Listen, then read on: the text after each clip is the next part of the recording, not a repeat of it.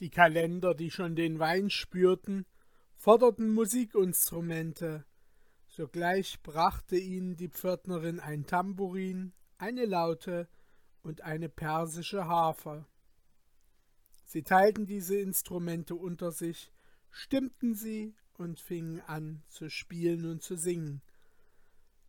Aber die Mädchen sangen mit so hellen, wohlklingenden Stimmen, dass sie die übrigen weit übertönten.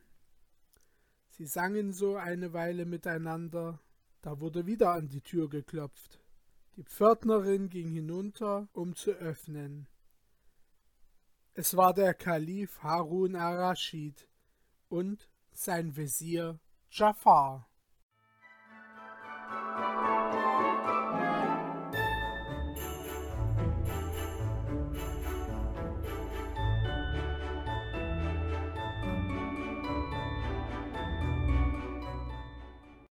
Diese hatten nämlich die Gewohnheit, oft in der Nacht allein die Stadt zu durchwandeln. Als sie nun vor diesem Haus vorübergingen und die rauschende Musik, die lauten Stimmen der Mädchen und das fröhliche Getümmel vernahmen, sagte der Kalif zu seinem Wesir Ich hätte wohl Lust, ein wenig bei diesen lustigen Leuten einzutreten.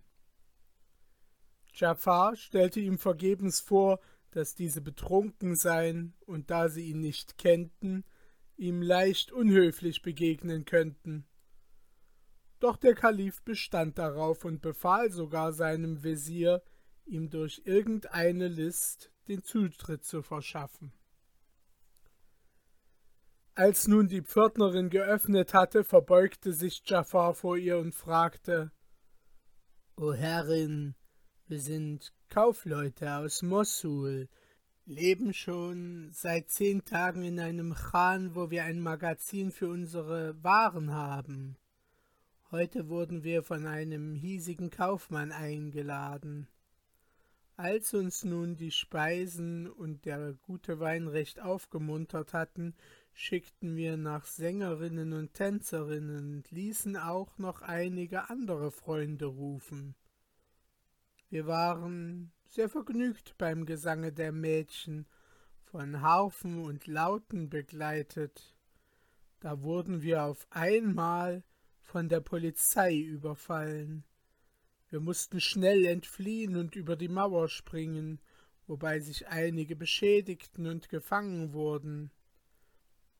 Wir aber mit noch wenigen anderen kamen glücklich davon. Nun können wir aber den Weg nicht nach Hause finden, denn unsere Wohnung ist sehr weit von hier. Wir möchten leicht einen falschen Weg nehmen und der Polizei wieder in die Hände fallen, die uns, weil wir etwas betrunken sind, leicht wiedererkennen würde. Wenn wir auch glücklich die Tür unseres Hauses erreichten, würde man uns doch nicht öffnen, denn es ist in diesen Herbergen vor Tagesanbruch niemanden zu öffnen gestattet.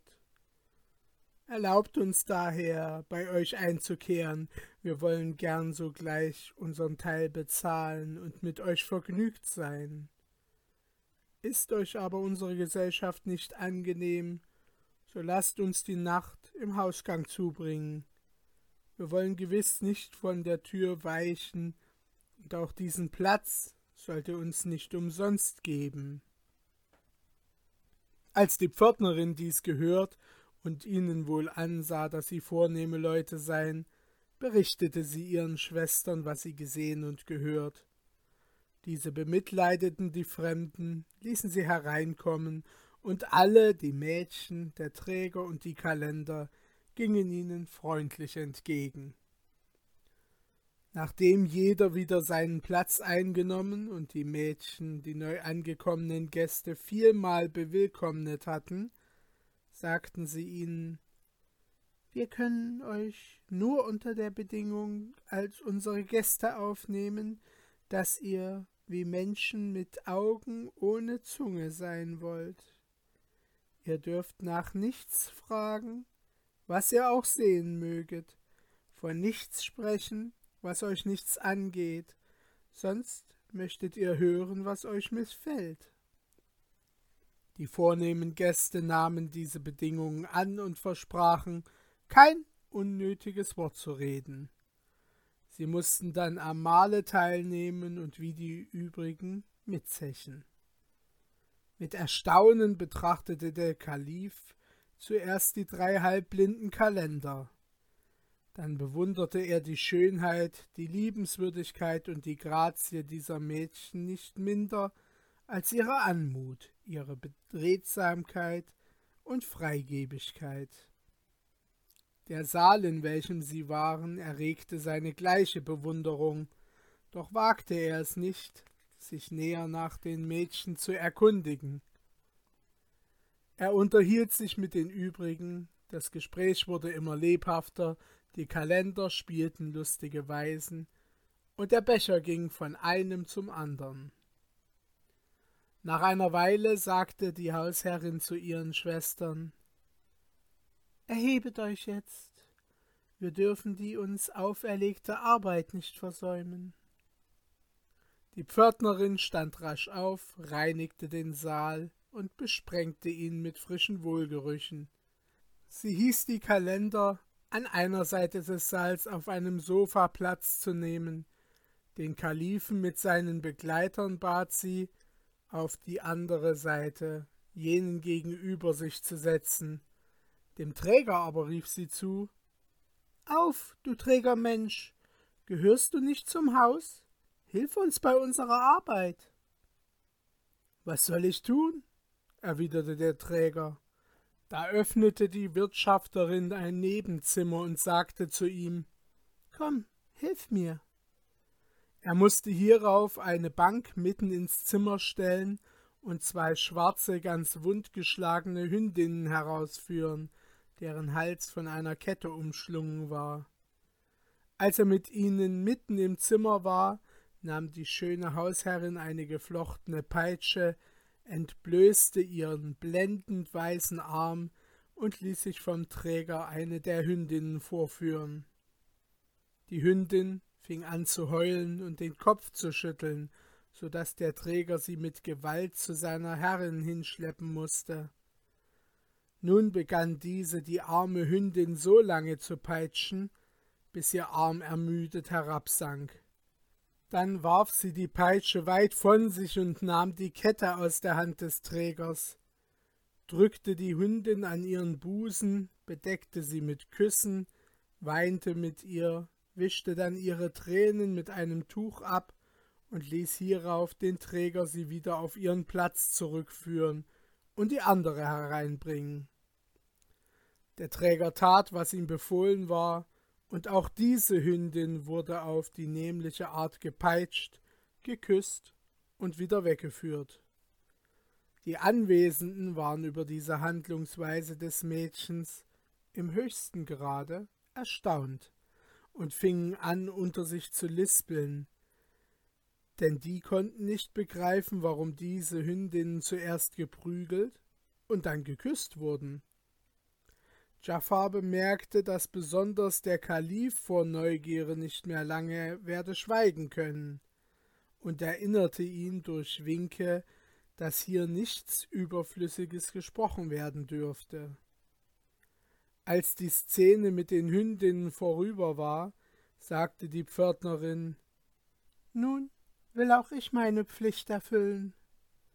Die Hausherrin setzte sich wieder auf ihr Sofa, wo sie den Kalifen Jafar und Masrur zu ihrer Rechten und die Kalender mit dem Träger zur Linken hatte.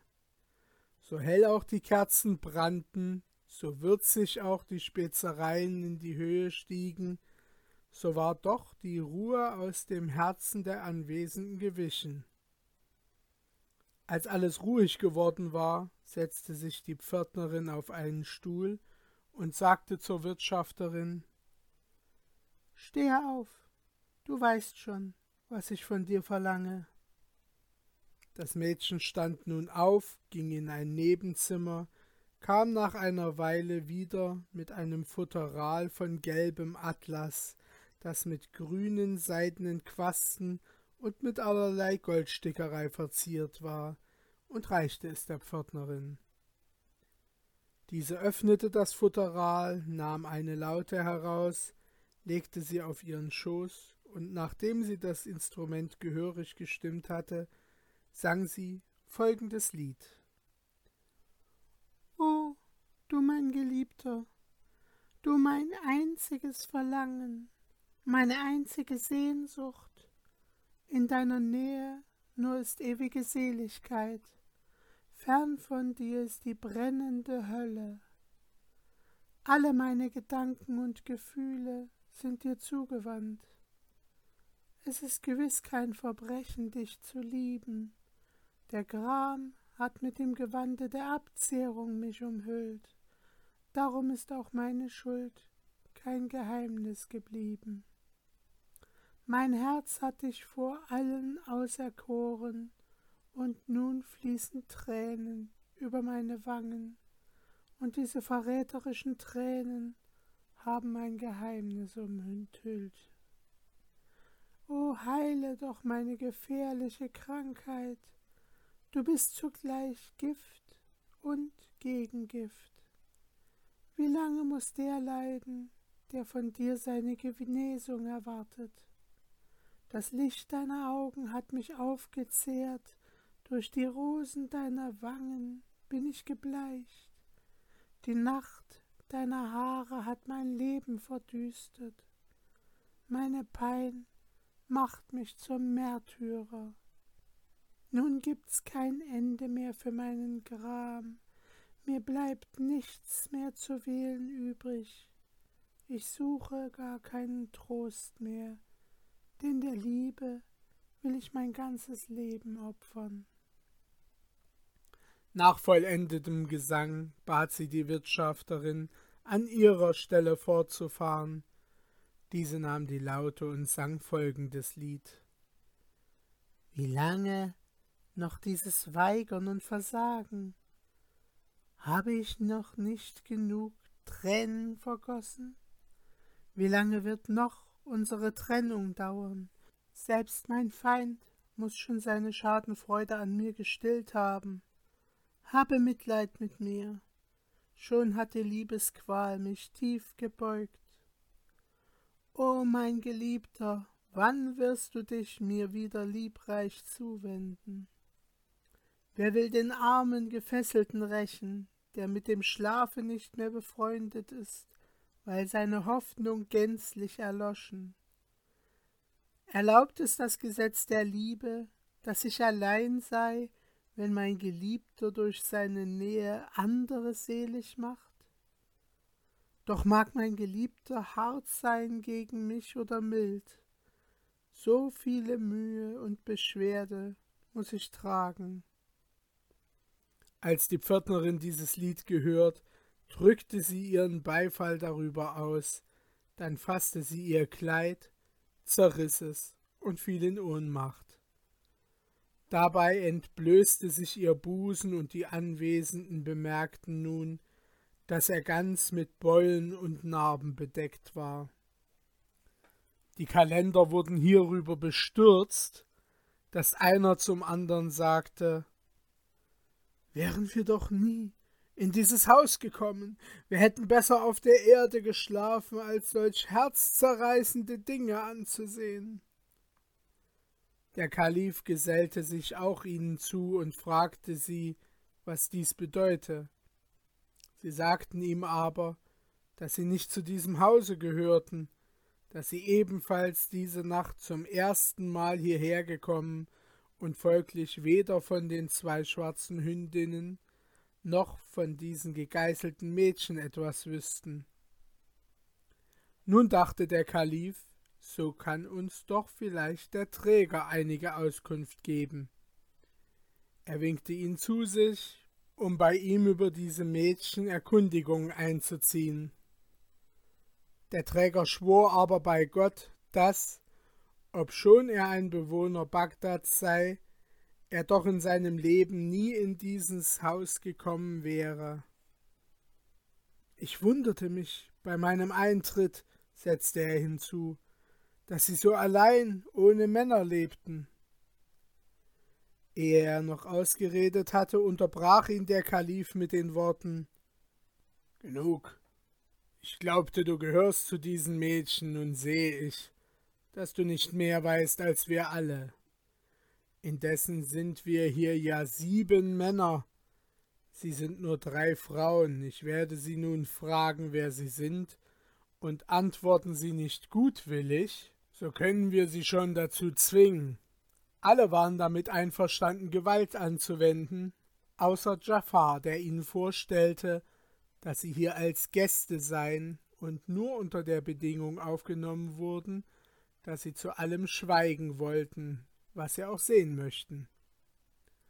Er sagte leise zu dem Kalifen Die Nacht ist ja bald vorüber, dann trennen wir uns, jeder geht seines Weges.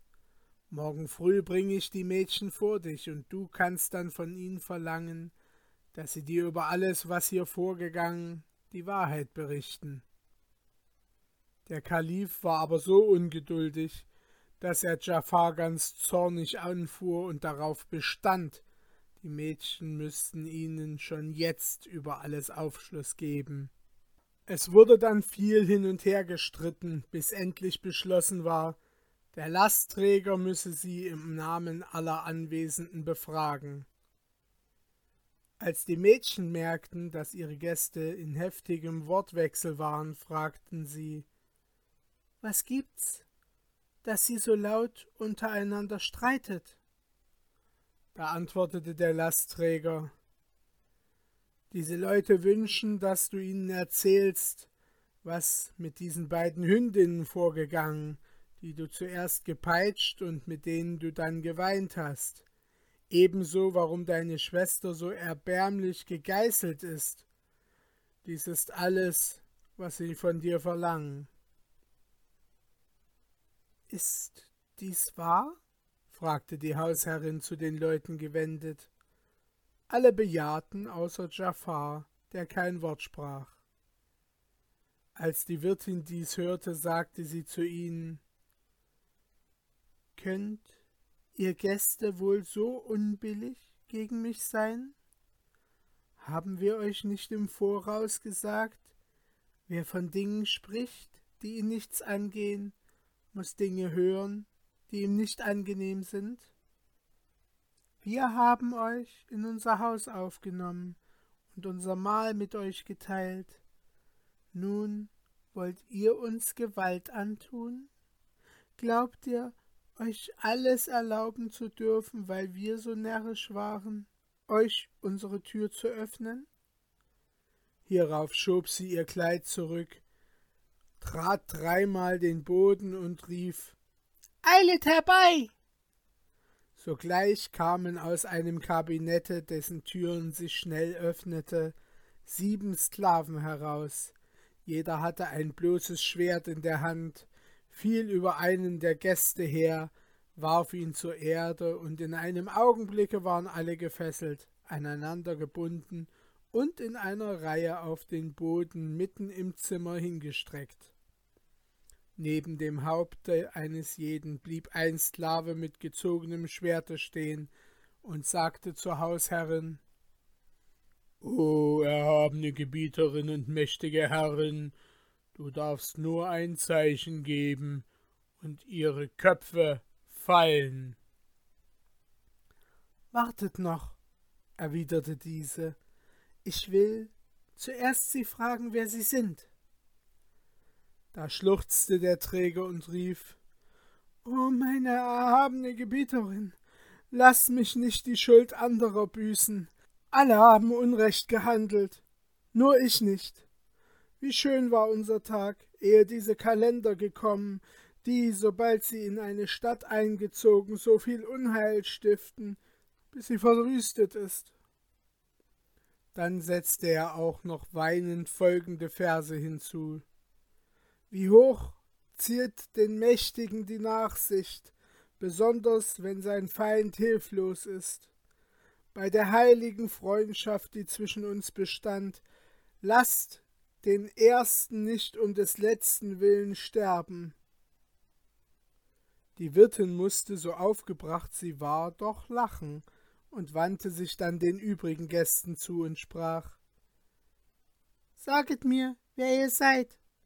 Ihr habt nur noch kurze Zeit zu leben, wenn ihr nicht dartut, dass ihr vornehmen Standes, hohe Richter oder Häupter eures Volkes seid, sonst habt ihr wahrlich zu viel gegen uns gewagt. Als der Kalif dies hörte, sagte er Jafar, entdecke ihr eilig, wer wir sind. Sie möchte uns sonst aus Unkenntnis umbringen lassen. Jafar erwiderte hierauf Du hättest dies wohl zum Teile verdient. Der Kalif sagte zornig Es ist jetzt keine Zeit, dich über mich lustig zu machen. Indessen fragte die Wirtin die Kalender, ob sie Brüder seien. Diese antworteten Nein, wir sind weder Brüder noch arme Derwische. Bist du halbblind geboren? Fragte sie den einen. Nein, bei Gott, erwiderte er, in meinem Leben haben sich so außerordentliche Begebenheiten ereignet, dass, wenn sie mit einer Nadel in das hohle Auge gestochen wären, sich ein jeder daraus belehren könnte. Erst später verlor ich ein Auge, dann ließ ich meinen Bart abschneiden und wurde Kalender. Nachdem die Wirtin, welche einen jeden der Kalender dasselbe gefragt, von jedem dieselbe Antwort erhielt und der letzte noch hinzusetzte, jeder von ihnen sei aus einer anderen Stadt, Sohn eines Königs und selbst Regent, da sagte die Wirtin den Sklaven Verschonet den, der mir seine Lebensgeschichte und den Grund, warum er hierher gekommen, erzählt, und bringet denjenigen um, der dies zu tun sich weigert. Die Reihe kam zuerst an den Träger, der die Wirtin auf folgende Weise anredete. Du weißt wohl, meine Gebieterin, dass ich ein Lastträger bin. Deine Wirtschafterin hieß mich ihr folgen.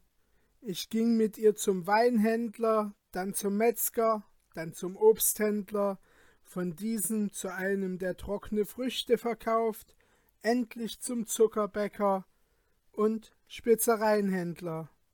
Dann kam ich hierher, und somit wäre meine ganze Geschichte zu Ende. Die Wirtin lachte und sagte Dein Leben sei dir geschenkt, du kannst gehen. Er aber wünschte, noch da zu bleiben, um die Erzählungen der übrigen Gäste zu hören.